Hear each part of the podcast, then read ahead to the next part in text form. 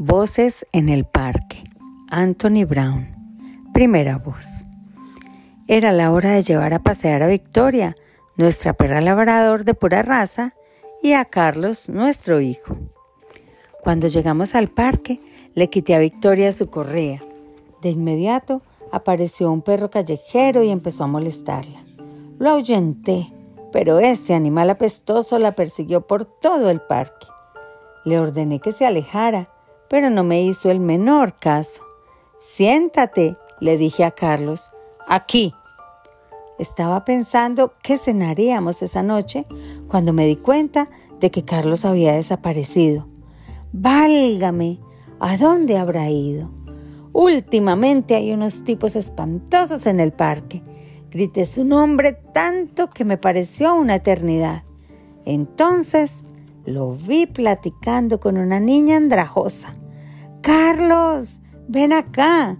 Inmediatamente dije. Y ven aquí. Victoria, por favor.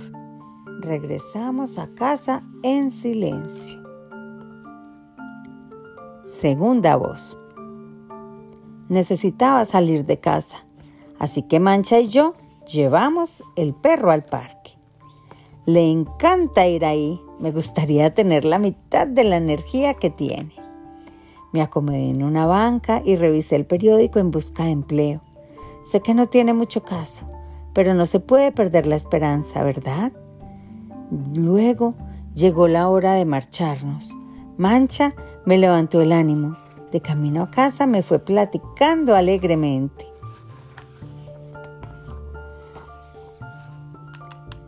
Tercera voz. Estaba solo en casa otra vez. Es tan aburrido. Entonces mamá dijo que era la hora de nuestro paseo. En el parque había un perro muy amigable y Victoria la estaba pasando muy bien. Me hubiera gustado pasarla igual. ¿Quieres venir a la resbaladilla? me preguntó una voz. Era una niña, desafortunadamente, pero de todos modos fui. Era buenísima en la resbaladilla. De verdad, se deslizaba rápido. Estaba asombrado. Los dos perros correteaban y correteaban como viejos amigos. La niña se quitó su abrigo y se columpió en el pasamanos, así que yo también hice lo mismo. Como yo soy bueno para trepar árboles, le enseñé a ella cómo hacerlo. Me dijo que se llamaba Mancha. Su nombre raro pero ella es muy simpática. Entonces, mamá nos sorprendió platicando juntos y tuve que irme a casa. Ojalá que Mancha esté ahí la próxima vez. ¿Estará? Cuarta voz. Papá había estado realmente harto y por eso me gustó cuando dijo que podíamos llevar a Alberto al parque.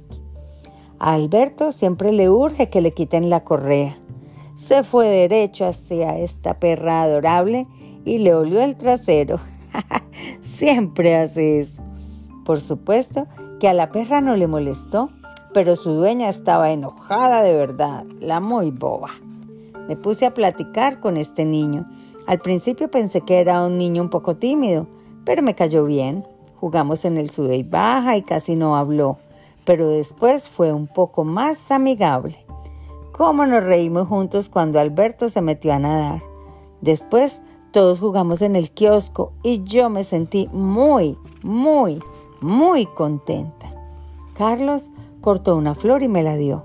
Entonces su mamá lo llamó y tuvo que irse. Se veía triste.